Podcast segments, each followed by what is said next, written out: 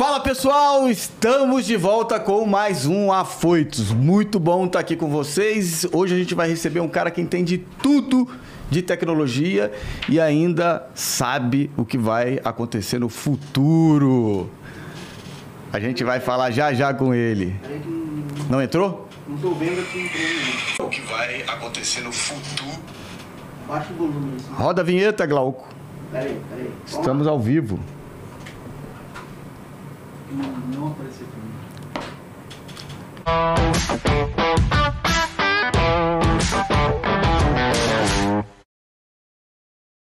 Bom, pessoal, hoje a gente recebe aqui Gil Giardelli. É meu contemporâneo da internet. A gente começou quando era tudo mato. A gente abriu os matos e as clareiras da internet, né, Gil? Bem-vindo. Obrigado, Sérgio. Uma honra. Tempos fantásticos. Já faz bastante tempo. né? Bastante te tempo, encontrar bastante aqui. tempo. Uma honra, a honra é minha. É, sempre a gente se conheceu há muito tempo atrás, mas sempre acompanhei a sua história aí. Ainda é, você sempre estimulando o mercado e fazendo com que o mercado também se profissionalizasse, dando aula, né, palestrando, são sempre te acompanhando aí, acompanhando tudo que você faz por aí. Gil, para começar, eu queria que você contasse um pouquinho dessa história, né? De como que você começou, como que você foi para esse mercado e hoje quais são os seus projetos. Puxa, Sérgio, no comecinho da internet comercial aqui no Brasil, eu bem jovem, eh, tive a oportunidade de receber um convite de estudar em Londres e ali fui fazer um curso Mass Communication and Internet.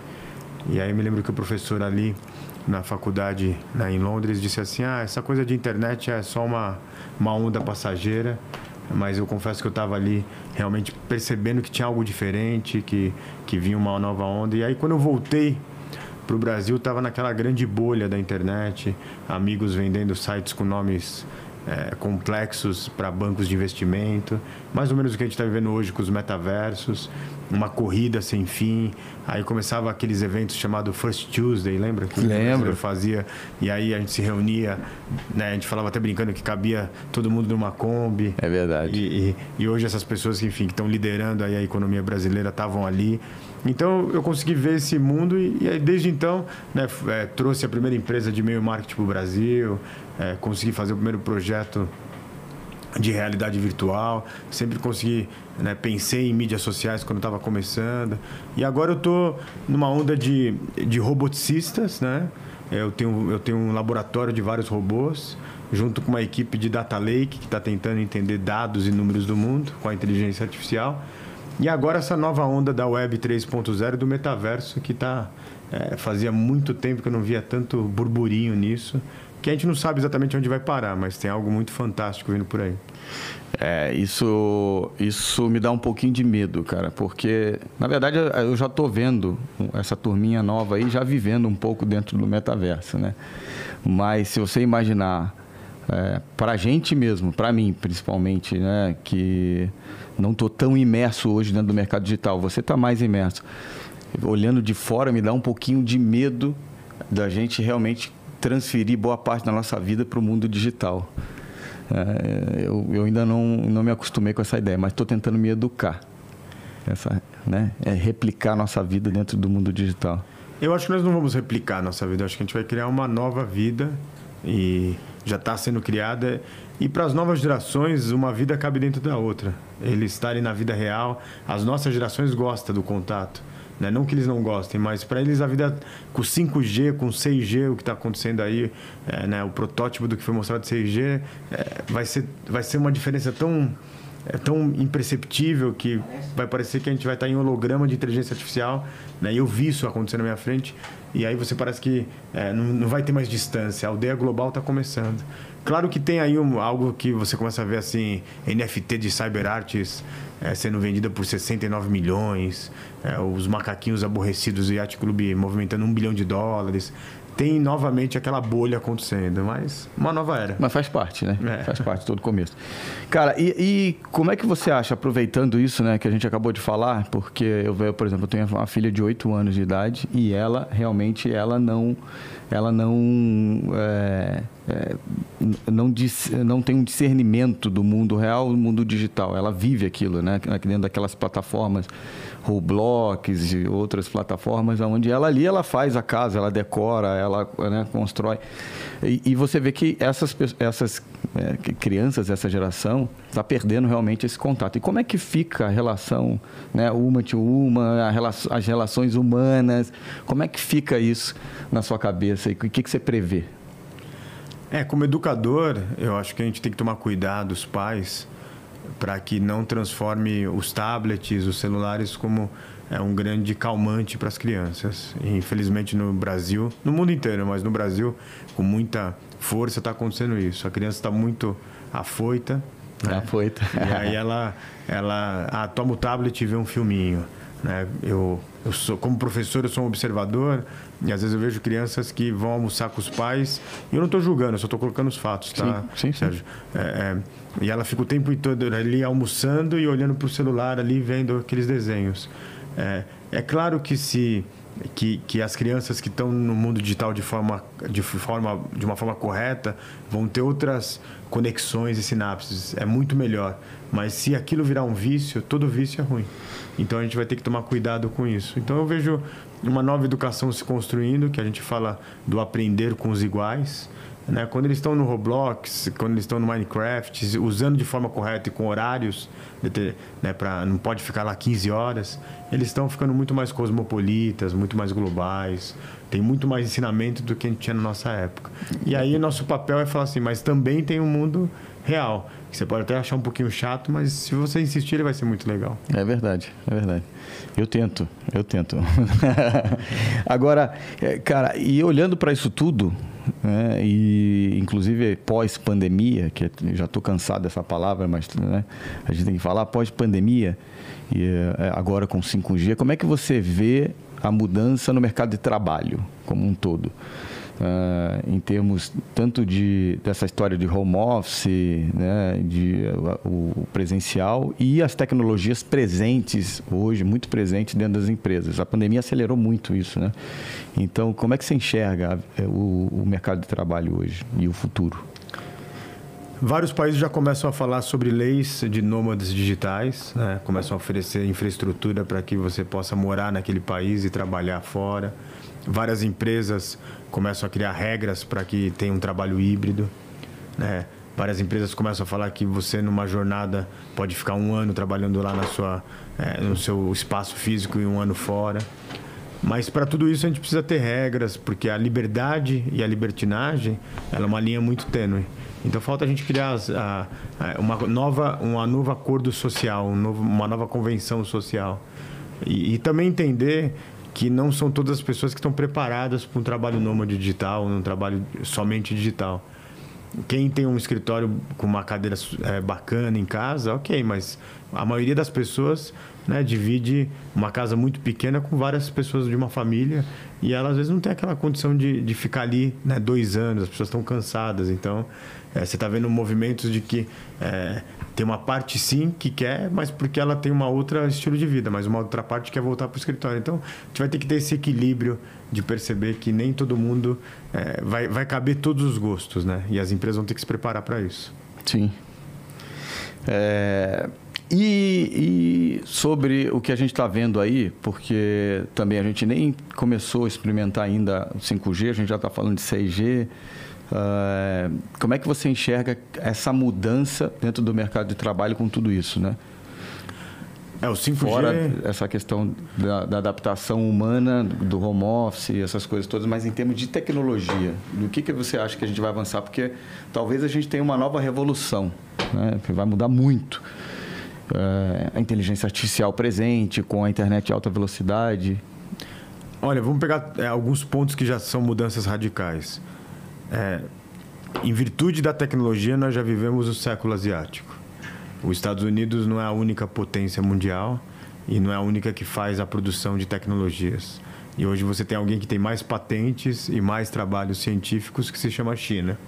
E ela tem outros valores dos países ocidentais, dos países né, que, que, que tem esse, esse estilo é, ocidental que nós temos. Essa é uma mudança. A outra mudança muito forte é que com as fintechs, com a digitalização dos negócios, nós teremos dois formatos: a desintermediação, que já está acontecendo em vários fatores, e também a bancarização. Em 2022 existe ali é, é, é, planejado que 1 bilhão e 700 milhões de pessoas vão entrar, vão ter sua primeira conta bancária. Isso vai fazer com que qualquer negócio se torne digital, qualquer micro negócio se torne global. Então mudou completamente o nosso, a nossa forma de trabalhar, de se relacionar, porque é, você vai realmente colocar aqueles bilhões de pessoas que estavam fora dessa corrida digital. E isso vai ser através do 5G e do 6G que já está sendo testado para 2028 e já está tá quase tudo pronto. Então, é, o Brasil precisa dar esses saltos, acho que está demorando muito para o 5G. Né? Em algumas partes do país, num, num país continental, não tem nem o 2G. É verdade. E, e o ponto é, cada vez que você coloca né, é, o 5G em vários países que já foram colocados, que já tem dois anos de vida, aumentou a renda per capita, aumentou o PIB. Então, a economia digitalizou e, e aí você vai falar de indústria 4.0, indústria 5.0, sociedade 5.0. Então, o digital, ele, eu acho que a mudança mais radical vai ser o fim do Estado-nação. A guerra que nós estamos vendo, que está chocando o mundo, né, Rússia e Ucrânia, na verdade é muito maior do que a Ucrânia, é Rússia quanto o estilo é, ocidental americano, né? ele, ele é um sinal de que é, esses sistemas estão agonizando. Porque o que, que era é, a grande era a exclusividade de governos? Produzir dinheiro, e aí vem as criptomoedas e já não é mais uma produção exclusiva, e produzir exércitos. É, os exércitos né? Nessa guerra a gente está vendo ali bombardeios horrorosos, etc. Mas a guerra mesmo ela é silenciosa, ela é, é de cyber. Né? A bolsa de valores europeia caiu quase 50%, o dinheiro praticamente desapareceu dali. Então, assim, a gente está vendo o limiar da aldeia global, onde não vai importar se você é brasileiro, italiano. E com os tradutores de inteligência artificial simultâneo, não vai ter mais a barreira linguística. Então, tudo aquilo que foi pensado com quem pensou a primeira vez a internet em 1912, que foi o Dr. Lick, né? Ele não chamou de internet, ele chamou de rede galáctica. Está acontecendo. Caramba, que legal. Agora, é, já que você tocou nesse assunto, é, que a gente que a gente está tá falando da guerra, né, que infelizmente está acontecendo hoje na Ucrânia, lá na Rússia com a Ucrânia. É, mesmo assim, a gente falando de tecnologia, que a tecnologia né, hoje domina o mundo, não são a, as armas, a gente está vendo que é está sendo ao contrário. Né? O, o Putin está atacando e está falando que quem é, se intrometer vai, ser, vai sofrer retaliações jamais vistas na história. Essas foram palavras dele. É, você acha que a gente, em algum momento, isso, isso te deixa muito à vontade de, da forma com que você vai responder, mas você acha que em algum momento a, a tecnologia realmente vai ajudar a gente a ter um, um, poder maior do que as armas e ter um mundo um pouco diferente? Ou você acha que isso não vai mudar e realmente quem manda no mundo são os caras que têm mais armas e mais poder bélico? Não, eu tenho um grande amigo artista que ele fala assim: Gil, às vezes você não escuta uns barulhos grandes do mundo, né? bombas ou falas é, como do, do Putin. É o velho mundo caindo. O velho mundo está caindo. Eu acho que essa guerra talvez seja o último suspiro disso. Se você estudar é, é, o conceito de Estado-nação ganha muita força ali próximo e entre a Primeira e a Segunda Guerra Mundial. Né? É, então ele é uma coisa praticamente é uma coisa nova se a gente for entender como mundo. É, e, e, ainda você tem né, uma pessoa que que está lá há mais de 20 anos, vai querer ficar até 2036, ele precisa ter um outro projeto de, de imperialismo para poder se sustentar. É, só o imperialismo, né, antes de vir para cá, eu vi as manifestações que estão acontecendo, inclusive em Moscou, é. É, das pessoas pedindo paz. E assim, sair em Moscou não é como sair em Brasil, fazer manifestação aqui na Avenida Paulista. É, você está colocando a sua vida é, literalmente em risco. Ali é uma grande ditadura, realmente, né? E, e, então eu acho que esse é o, na minha visão, vai ser o último suspiro desse mundo bélico, desse mundo de armas nucleares. É, porque é, já existe um consenso que a guerra não é boa para ninguém, a guerra não é boa para o mundo que está, não cabe mais nesse século XXI.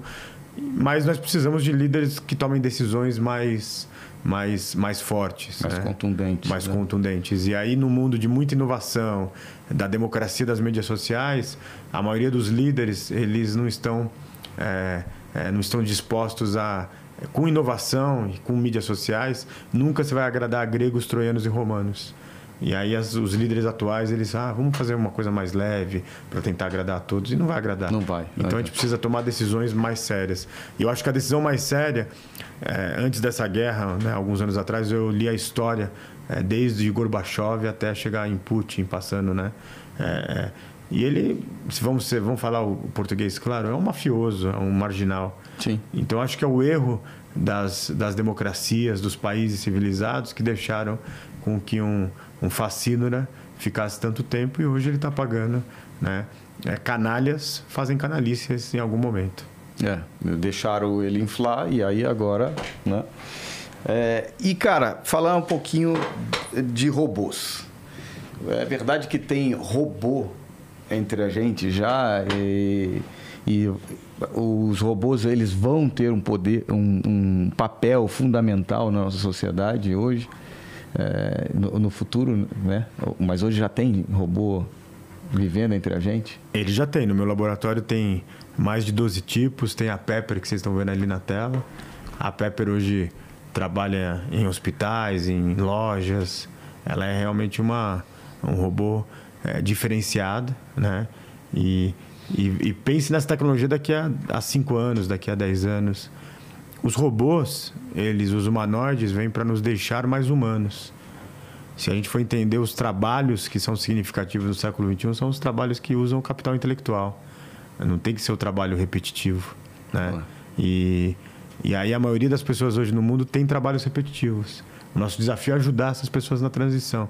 Dá um exemplo mais claro para nossa, para quem está nos vendo, nos escutando. É, eu fiz um trabalho com uma empresa de limpeza, né, de serviços gerais, e eu mostrei um robô que limpa banheiros. E ele limpa muito melhor do que um ser humano. E além disso, qual o risco de hoje uma pessoa né, é, é, contrair uma doença limpando banheiros atrás de uma privada? Esse trabalho é muito nobre, Sérgio, mas ele cabe no século XXI. Eu não estou dizendo que ele não é nobre. Não, ele é muito é nobre. nobre. Mas, poxa, alguém tem que recolher nosso papel higiênico usado. Então, eu acho que é nosso desafio é ajudar essas pessoas que lá atrás, por uma falha da sociedade, é, é não tiveram uma educação de alto impacto. Né?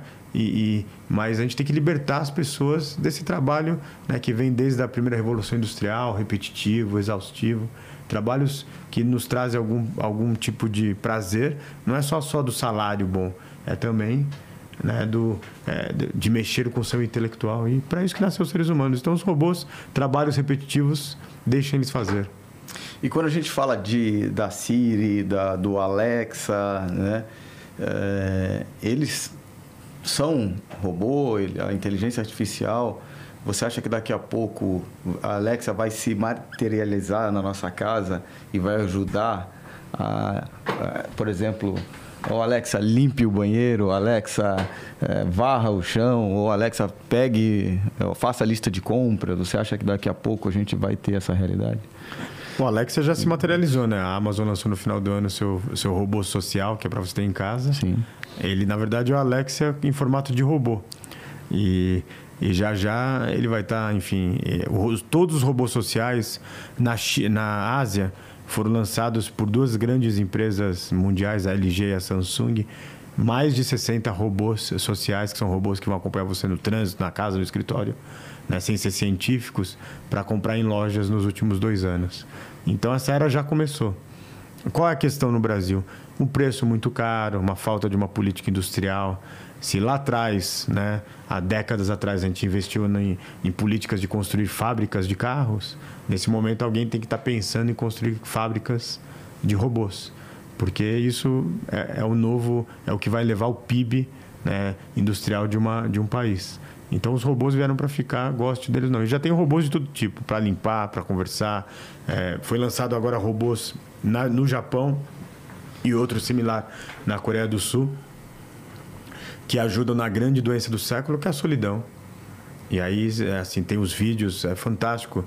Né? É, é, é às vezes as pessoas estão né, tão muito solitárias, perderam familiares nessa pandemia, ou enfim, ou os filhos se mudaram para outro. Então, assim, é, parece assustador, mas é uma forma de você humanizar as relações.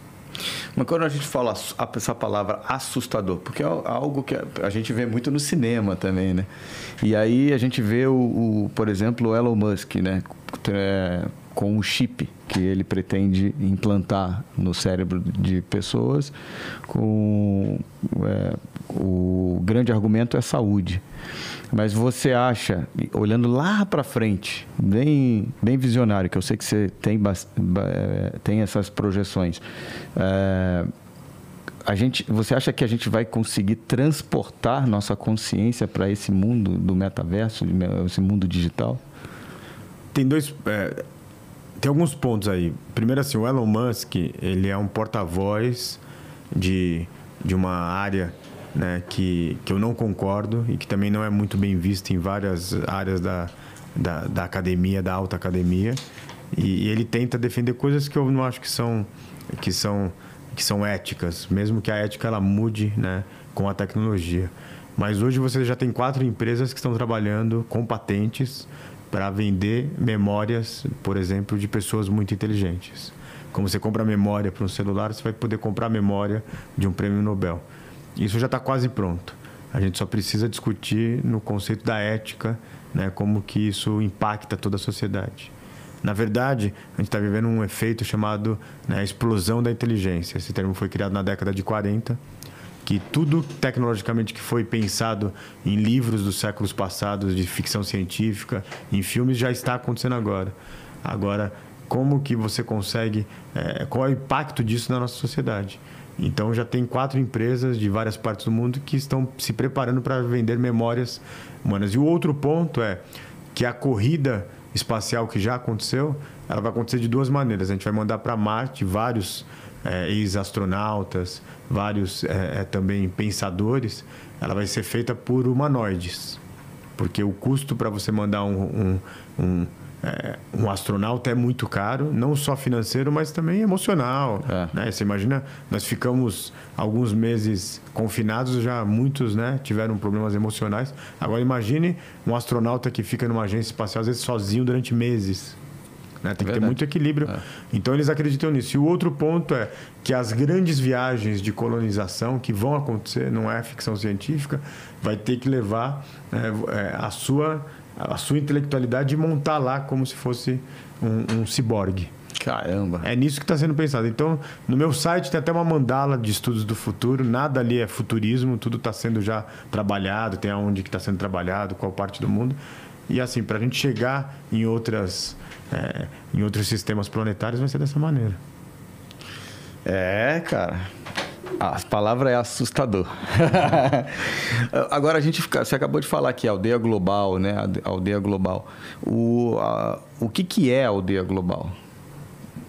A aldeia global é nós. É, antes disso, assim, é, alguém falou aqui, ah, tô apavorado. Mas não, você pensa assim, se a gente olhar com, com o olhar da, a gente está falando agora dos três S's dos estudos do futuro, uhum. que seria em português ciência, sociedade e espiritualidade.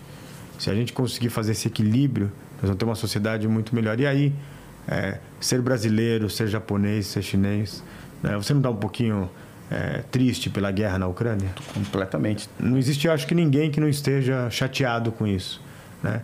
Então isso já é um efeito dessa, não é da sociedade da informação, é de da gente viver que a gente vive numa sociedade que todos nós é, fazemos parte disso. E aí já não faz mais sentido você ter nação, você ter fronteira.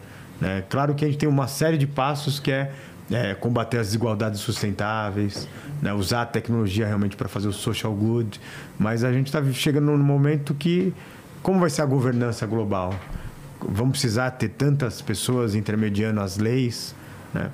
Tecnicamente, a gente já tem tecnologia para votar através de blockchain dos nossos celulares o que nós queremos para nossa rua, para nossa casa, para nossa cidade.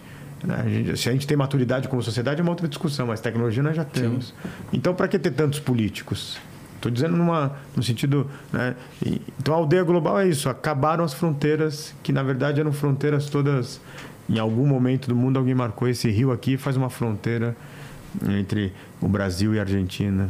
E no final, é, é, tudo que acontece com os hermanos a gente sente aqui também, mexe com a nossa economia.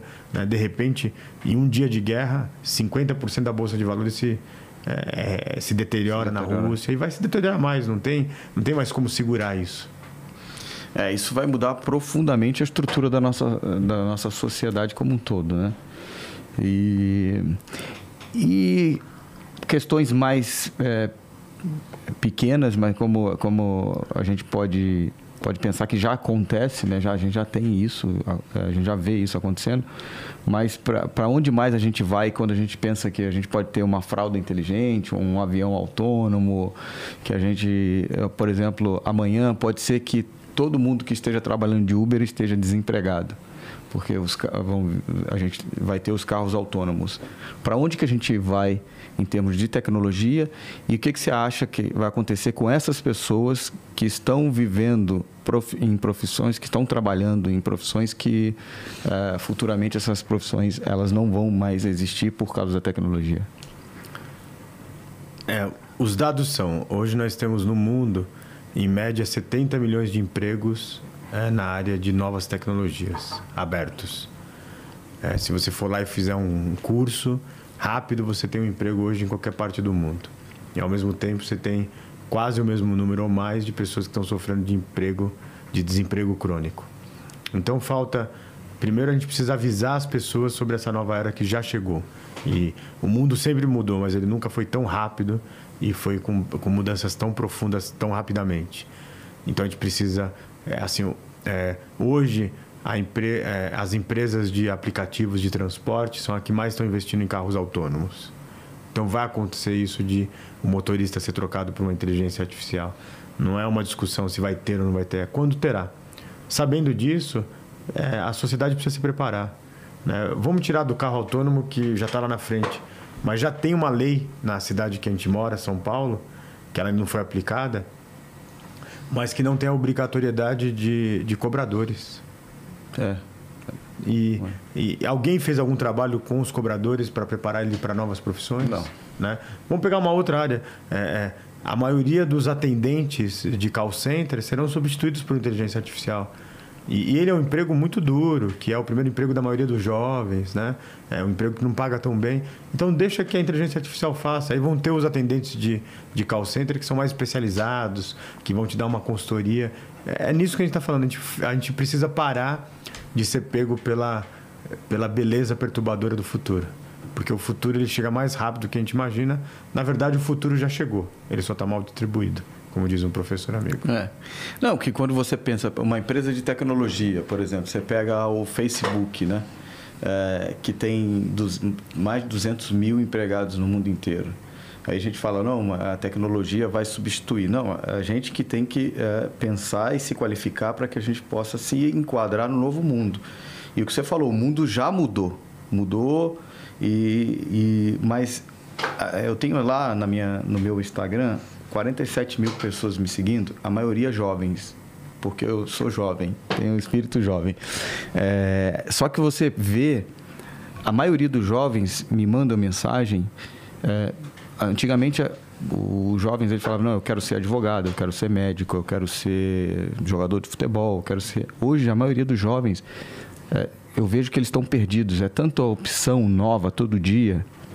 Então, às vezes eu converso com alguns e, e tento dar, fazer uma mentoria ali, bater um papo com eles e tal. E aí, uma hora eles falam: não, eu quero ir para a área de dados, não, eu quero ir para a área de mídia, não, eu quero ir para a área de criação, não, eu quero ir para a área de inteligência artificial, eu quero. E você vê que os jovens estão um pouco perdidos, porque é muita coisa. E, e, a, e as coisas estão mudando. Você dorme e acorda, tem uma tecnologia nova, uma moeda nova, né? tem uma função nova na, na, própria ferramenta que a gente utiliza hoje. Como é que você enxerga que uh, esse jovem pode se preparar para cada mudança que acontece todo dia? Porque eu sou publicitário e eu acredito que vou, vou é, até o final da minha vida publicitário. Mas e esse jovem? Como é que vai ser para que ele se adapte a essa mudança absurda que acontece todo dia? Olha, é, vamos pegar a história. A primeira programadora do mundo, ela foi Ada Lovelace e ela demorou dois anos para montar o primeiro programa do mundo entre 1842 e 1843. Ela tinha duas qualidades do século 21 em 1843. ela era formada em letras e formada em matemática. Quando ela acabou o seu programa, ela chamou aquilo de poesia matemática. E ela tinha um segundo qualidade que ela era, ela tinha resiliência. Aí vamos só fazer um corte, a gente já volta. É, Dr. Lick, que foi o criador do termo rede galáctica e que criou o conceito do que a gente vive da internet hoje, ele ele, ele era filho de uma doutora em letras da Universidade de Harvard e de um doutor em engenharia de dados é, do MIT, que são duas estações de metrô. E ele era muito matemático, muita razão, mas ele também era muita emoção. E ele se emocionava na frente de quadros. Quando ele ia pro, de Boston para o MoMA, ele se emocionava em alguns quadros que ele ficava ali vendo a pincelada. Então, por que, que eu estou falando isso? Ada Lovelace e Dr. Lineker. Que ambos tinha, viam na matemática uma poesia. E aí não importa se você vai escolher como jovem o jornalismo, a medicina, o direito ou qualquer outra nova profissão, ou é, piloto de, é, de avião, todos nós teremos que, ter, que ser cientistas de dados. E a gente tem que parar de, num mundo tão complexo, dividir pessoas em ciências exatas, humanas e biológicas.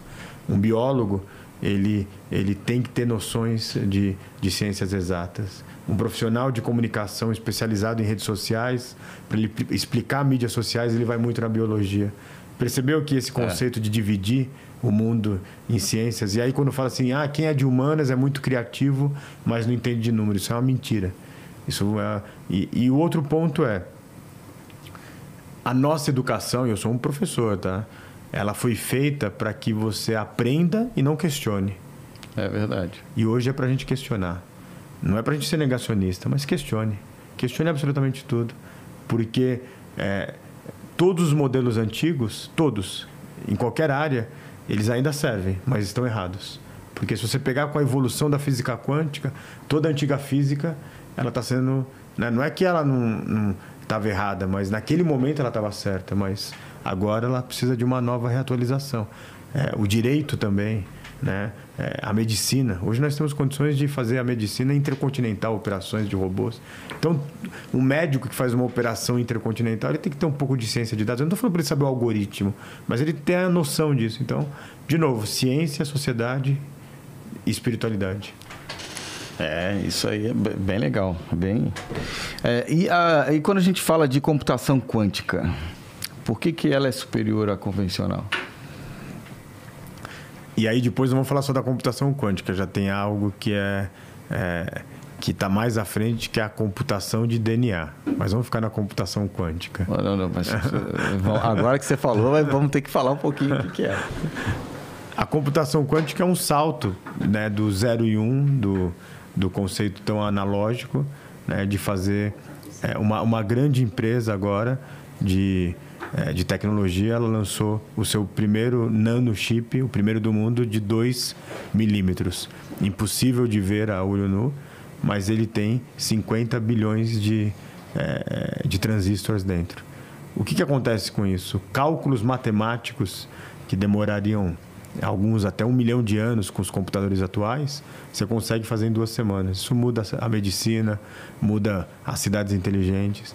Então a computação quântica e o processo dele de cálculo vai nos dar saltos que já tem o algoritmo pronto, mas as máquinas atuais, mesmo supercomputadores, não conseguem. Então, só nesse limiar, a gente já tem um supercomputador que reproduz o corpo humano em tempo real. Nós já temos um supercomputador chamado Terra 2, que produz o que é o planeta Terra, que seria o irmão gêmeo do planeta Terra, que são os twins digitais. Uhum. Então tem twin digital de carro do planeta Terra, é, tem o twin digital é, de seres humanos. Agora imagina isso em perspectiva de barateamento, né, de anos, de baratear a tecnologia e de disponibilizar para o maior número de pessoas como que vai ser a saúde quando você tiver o twin digital do seu corpo. Você fez um esporte, o que, que ele impactou no seu nervo?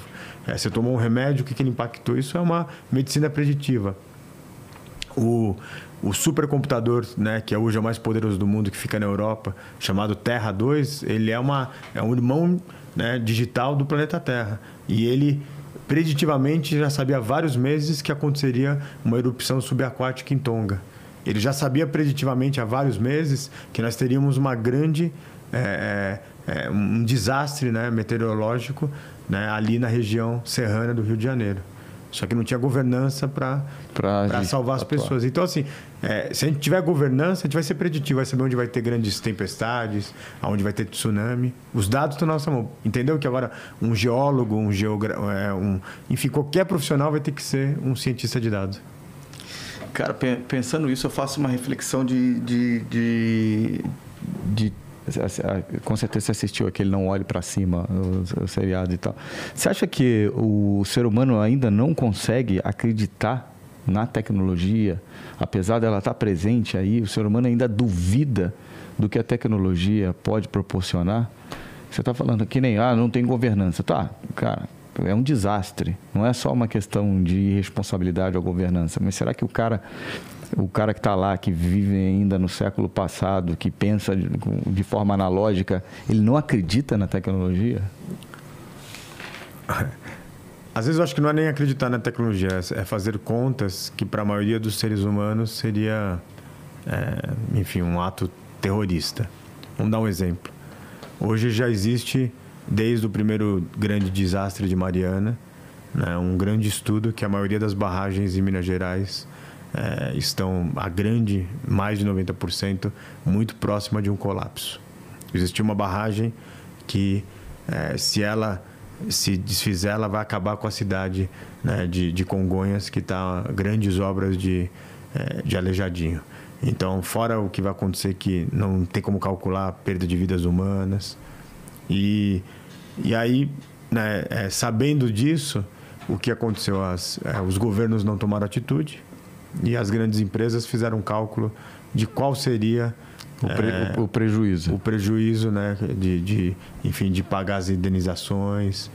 E aí o ponto é, voltamos à outra grande pandemia global, que é a corrupção. Quantas pessoas estão presas pelo desastre de Mariano ou de Brumadinho? É. Então, isso faz com que pessoas de má fé falem, então deixa acontecer, vai morrer 200, 300, quanto vai ser isso? É verdade. É, não é uma Boa questão reflexão. de ser preditivo, de não ser. É, de, de atitudes. Então, assim, todo país que se tornou inovador, ele curou antes uma grande pandemia, que é a pandemia da corrupção. E eu não estou falando só, Sérgio, da, da corrupção. É, é da corrupção política. Política. Eu estou falando da corrupção da sociedade, desse excesso de, de conveniência que nos, que nos deixa né, fazer pequenos erros na cidade, né, o, é, jogar o lixo na cidade, não respeitar uma lei, sabe? É, sim, não tô, sim. não tô. É, não respeitar o próximo, né? Isso, é, exatamente. Cara, e, e, em termos de. Você falou já um pouco de, de, cirurgia na distância e tal, e em termos de saúde, como que você acha que a tecnologia vai ajudar a gente, ajudar o ser humano? Mas ó, antes, deixa eu, deixa eu responder aqui, Sérgio, para quem está comentando, especialmente para que eu tô, tô com. Acho que é o Ed. o Ed. Eu sou um tecno-otimista. Então a gente tem que combater primeiro a progressofobia. Se a gente for olhar dados, em quase todos, nós somos muito melhor do que qualquer época do mundo. Seja em é, é, expectativa de vida, em redução de homicídios no mundo, em redução de mortalidade infantil. Nós estamos na melhor época do mundo. É que são tantos problemas que a gente está resolvendo que parece. E aí tem essa progressofobia.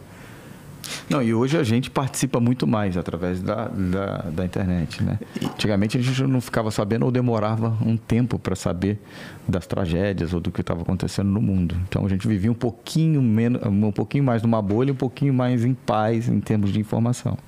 Então, assim, eu, eu, é, mas assim, mesmo assim eu sou um otimista racional. Não, eu também sou. Eu, eu acredito muito... que a gente está indo muito bem, que, o, que inclusive o nosso país está tá evoluindo, está andando para frente. Concordo, concordo. E aí, concordo muito. E aí o que acontece?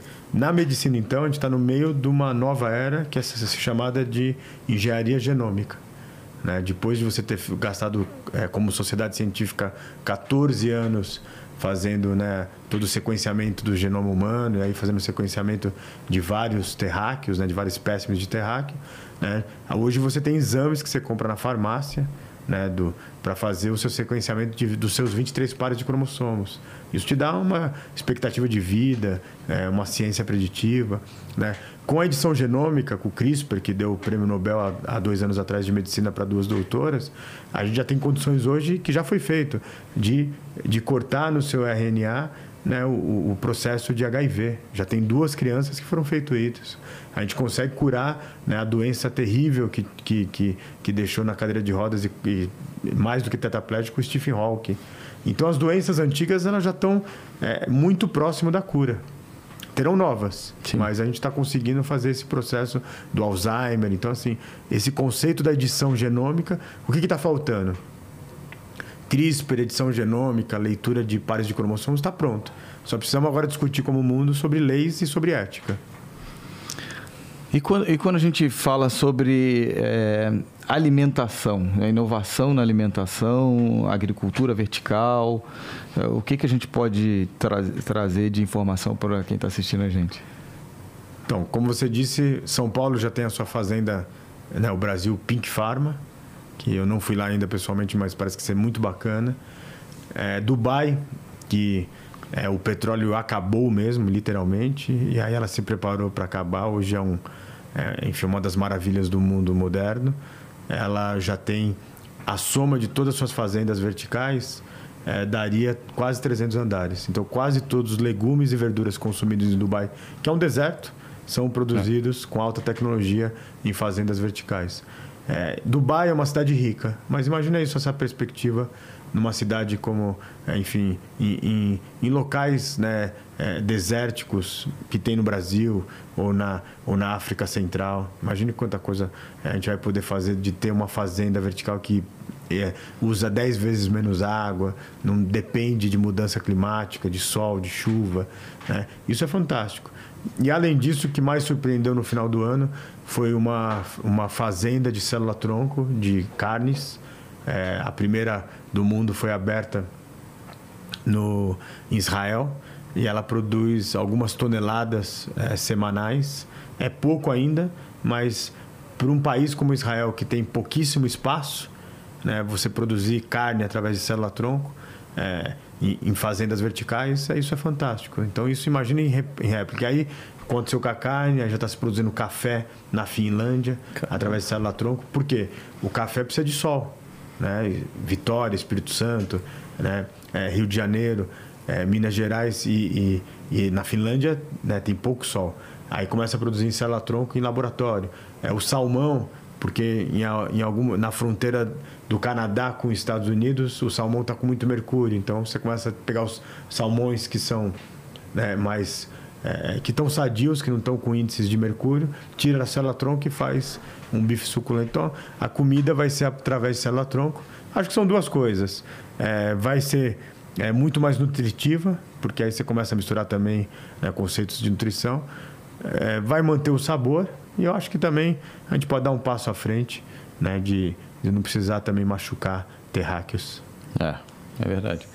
Agora, é, um pouquinho indo para a área de publicidade, não sei se você se aprofunda nessa área, mas eu, eu, eu mesmo, que sou da área de publicidade, também é, fico impressionado com a tecnologia na publicidade. Né?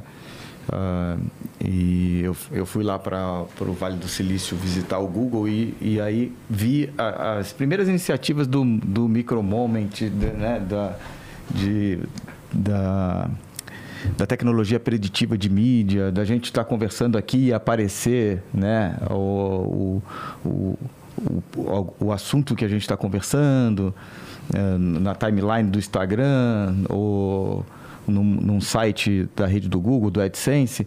Só que agora eu tenho percebido, e aí eu já, eu já tinha visto isso lá, eu tenho percebido que, e eles já tinham falado que, é, através de todo o nosso o estudo do nosso comportamento, em termos de navegação, do que a gente fala, do que a gente consome, do que a gente compra, né, tudo isso traria também uh, uma, um, um, ele conseguiria trazer para a gente o que eu vou comprar daqui a seis, o que eu gostaria de comprar daqui a seis meses.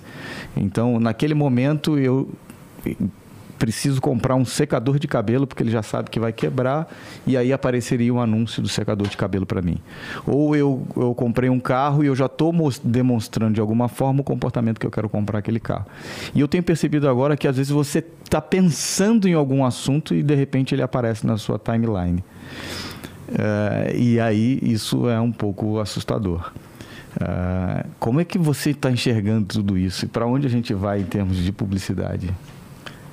É, isso é chamado lá fora do EA Marketing, né? O Artificial Intelligence Marketing, que cada dia mais está sendo preditivo. Sim. No- eu desconheço sobre pensamento, mas já existem, né? No meu laboratório, eu trouxe dois, é, dois processos que lê né, a sua, é, o seu cérebro e fala se você está gostando desse podcast, desse produto, né? Mas pelas, pelas, pelos processos digitais eu ainda não sei. Então, é, a publicidade vai ter que se repensar, porque ela não vai poder mais interromper cada dia mais.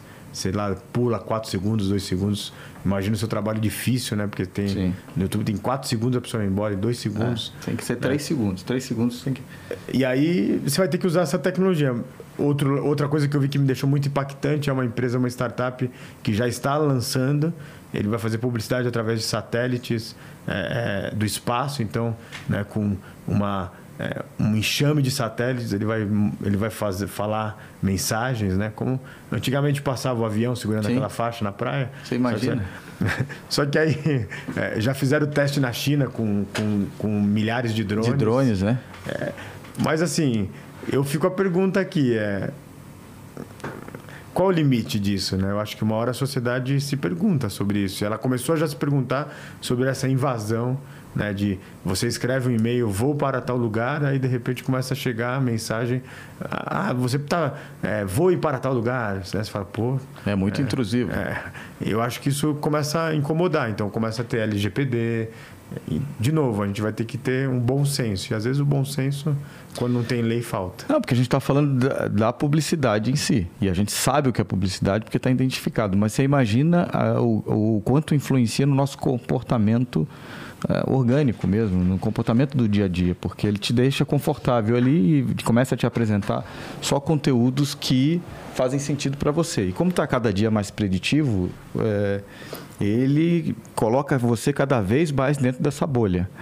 Então, é, eu, lógico, eu trouxe para a publicidade e, e aí não estou falando em- a respeito de, de que é, realmente a gente pensa e aparece, mas é muito, muita coincidência. Você está pensando sobre um assunto, você comentou sobre um assunto e out- outro dia estava com amigos jogando sinuca e aí, de repente, a gente colocou o YouTube para tocar uma música e apareceu um anúncio de mesa de sinuca. Então, ali ele sabe que a gente está jogando sinuca de alguma forma.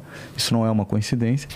Então, está cada dia mais intrusivo e invasivo. E aí é preocupante também, porque aquilo ali eu sei que é publicidade, mas o que está me influenciando organicamente? Como é que está influenciando a vida do meu filho, das crianças, né?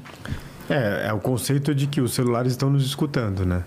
É. É, teve um problema com uma desses speakers de inteligência artificial, como o Alex ou o Google Home, que é, é, teve lá uma- um casal dentro de casa que eles estavam brigando e, o, e, o, e tinha um acordo entre essa empresa que produz esse speaker de inteligência artificial e a polícia daquele estado que se tivesse algum indício de, de agressão é, de agressão familiar que fosse avisado.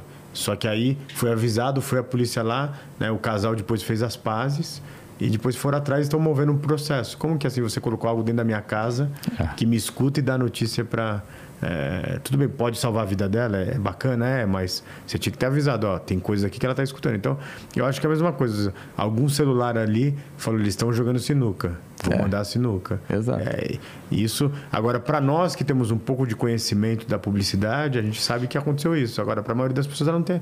E aí acontece o que? O efeito túnel. Que é você sempre ter o mesmo comportamento e repetindo e só pensar nos seus iguais. E aí, quando você começa a manipular isso para política, é muito complexo. E- É, eu não. eh, Eu, esses dias eu, eu, eu me apresentaram uma tecnologia eh, que inclusive temos que usar aqui, hein?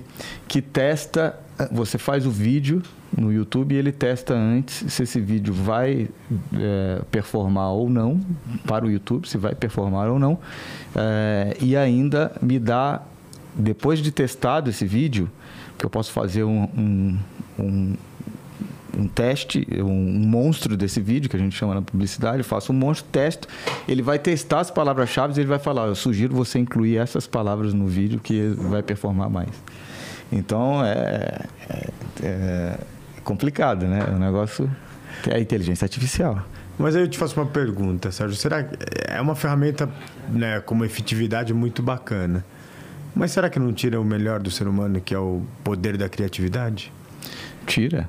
É, é, na publicidade a gente está sofrendo isso. Um desafio muito grande agora, que é como que a gente vai é, chamar a atenção das pessoas, como você falou, não é só o tempo, mas é que está tudo igual.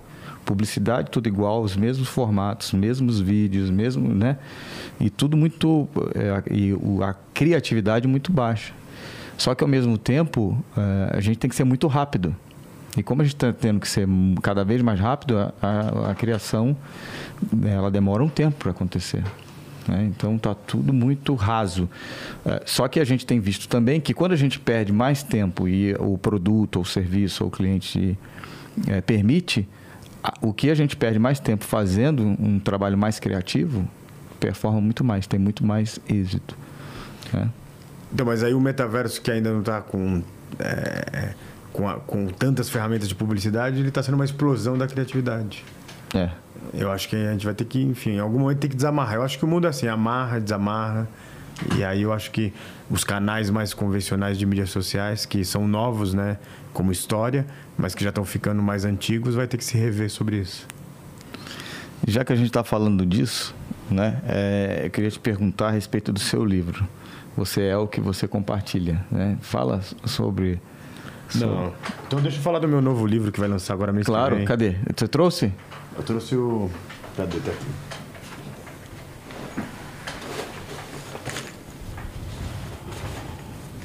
Pô, esqueci, ele não acredito. Esqueceu? Não, peraí. Esse daqui é só o boneco do promocional. Pensando Daqui, daqui, daqui. o impensável. Pensando o impensável. Olha aí. Quando? Quando?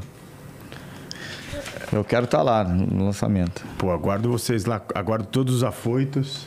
Por favor. Tem uma equipe aqui linda aqui que vocês não veem aqui do outro Tem. lado. Rafa, o Glaucão. E ele, ele é um. é, eu tive o presente na vida de poder lecionar como professor convidado né, e organizar conceitos de capacitação para executivos em três universidades, em Stanford, no MIT e, e na Imperial College. E esse livro é o fruto desses três anos de estudo, né, de pesquisa, e, e aí é, é sobre esse futuro inteligente além da inovação. A inovação é importante, mas agora tem algo acima dela, que é o estudo dos futuros corporativos, que é a beleza perturbadora do futuro. E aí, primeira mão que eu tô falando desse livro em algum lugar. Pô, que legal. Esse daqui é, só um privilégio. bonequinho promocional, entendeu? É, tá pela Citadel. E aí a gente está fazendo várias ações para em um mês. É porque já estava marcado o lançamento, mas aí com a Omicron a gente esperou dar um, um tempo. Porque, na verdade, a gente quer é, convidar as pessoas para ir para a livraria, para reencontrar os amigos, para poder. Então, é, é, é um, é, um, é um sobrevoo sobre esses assuntos da ciência, da sociedade, da espiritualidade. Espero que vocês gostem. Eu quero eu quero estar lá e, e depois que a gente lançar, vamos trazer você de novo aqui no podcast para para que a gente possa lançar oficialmente Vai ser uma honra. e autografado. Cara, a gente está chegando no final e a gente tem uma pergunta do, do programa aqui que é o que te deixa afoito. Mas eu, eu percebo que, cara, você já é um cara afoito por natureza. Mas o que, que te deixa afoito? Positivamente ou negativamente? Positivamente. Vamos sempre ser positivo. O que me- Destemido, corajoso. O que me deixa afoito, destemido é. É um, é um presente da vida viver esses momentos que a gente está vivendo. É, de estar sendo protagonista de. Daqui a 200 anos alguém vai ver o que a gente estava fazendo era algo completamente diferente. É que a gente está tão mergulhado que a gente não vê a transformação que está acontecendo. Eu acho que todos os equívocos que nós fizemos nas primeiras revoluções e não, não foi ninguém tem culpado, a gente está corrigindo agora com a transparência radical, eh, tocando em assuntos como a desigualdade sustentável, entendendo que a educação de alto impacto é talvez o caminho mais demorado, mas mais sustentável. E mais do que isso, esse conceito que vem do G20, é liderado pelo Japão, é, chamado Sociedade 5.0, que diz que a gente não deve desistir das inovações sem des... e não podemos desistir também, não podemos deixar as inovações e desistir da igualdade, que o mundo ou será de todos ou não será de ninguém. Então a sociedade 5.0, né, que é um trabalho longo, profundo, é, é um sinal de uma sociedade completamente diferente. Eu acho que essa democracia da comunicação, das mídias sociais, com seus erros, né, é, é algo fantástico. Antes era era poucas pessoas tendo o poder da comunicação, todo mundo ali passivo, e agora, mesmo com pessoas se equivocando, mas porque estão numa infância digital, a gente pode falar, escutar, isso é verdadeira democracia. Oh, bacana esse termo, a infância digital. É, realmente, tá, a gente está.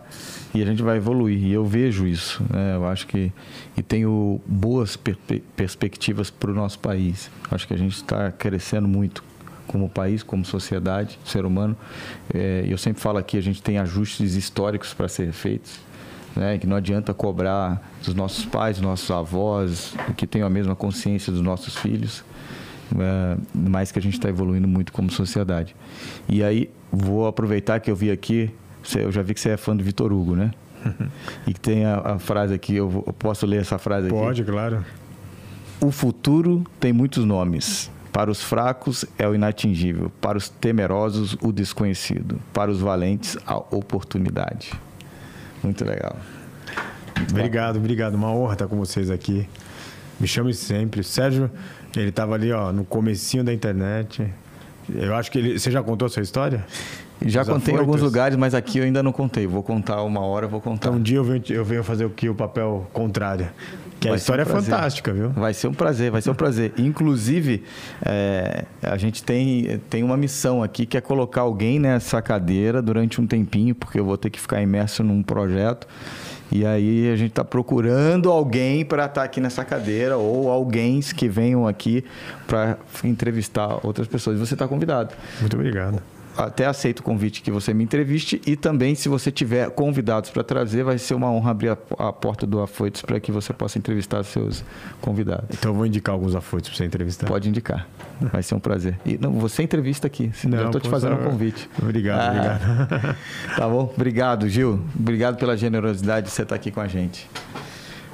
Pessoal, a gente vai terminando mais um Afoitos, mas na semana que vem às quintas-feiras, 20 horas, a gente volta ao vivo. Obrigado pela sua audiência. Clica no sininho e compartilha, porque a gente precisa muito de vocês. Um abraço, bom final de semana e bom carnaval.